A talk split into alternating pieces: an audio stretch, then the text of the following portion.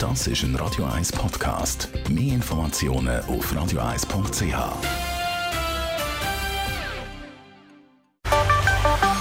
Der Finanzratgeber auf Radio 1 wird Ihnen präsentiert von der UBS.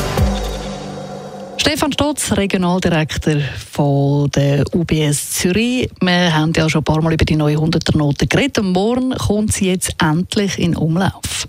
Genau, das ist die letzte von der ganzen Serie.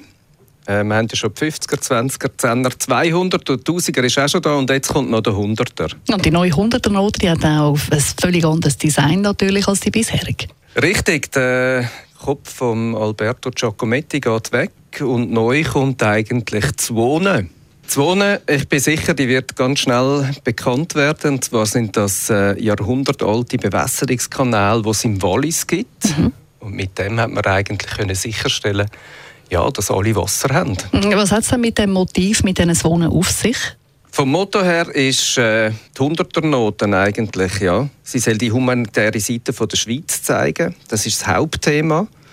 Und äh, mit der Farbe Blau ist natürlich auch das Wasser im Zentrum. Und auf der einen Seite, wie gesagt, sind die Wohnen aus dem Wallis, ähm, wo glaube ich, ein schönes Beispiel sind für Wasser leiten, Wasser geben. Und auf der anderen Seite der Globus und die Hand, wo Wasser schöpft. Neben dem neuen Design ist ja auch das Format ein bisschen anders. Die neue 100er-Note ist kleiner als die bisherige. Genau, wenn man sie vergleicht eigentlich mit der 100er-Note, die wir 1907 hatten, ist sie jetzt schon 4 cm kürzer und auch ein bisschen schlanker geworden.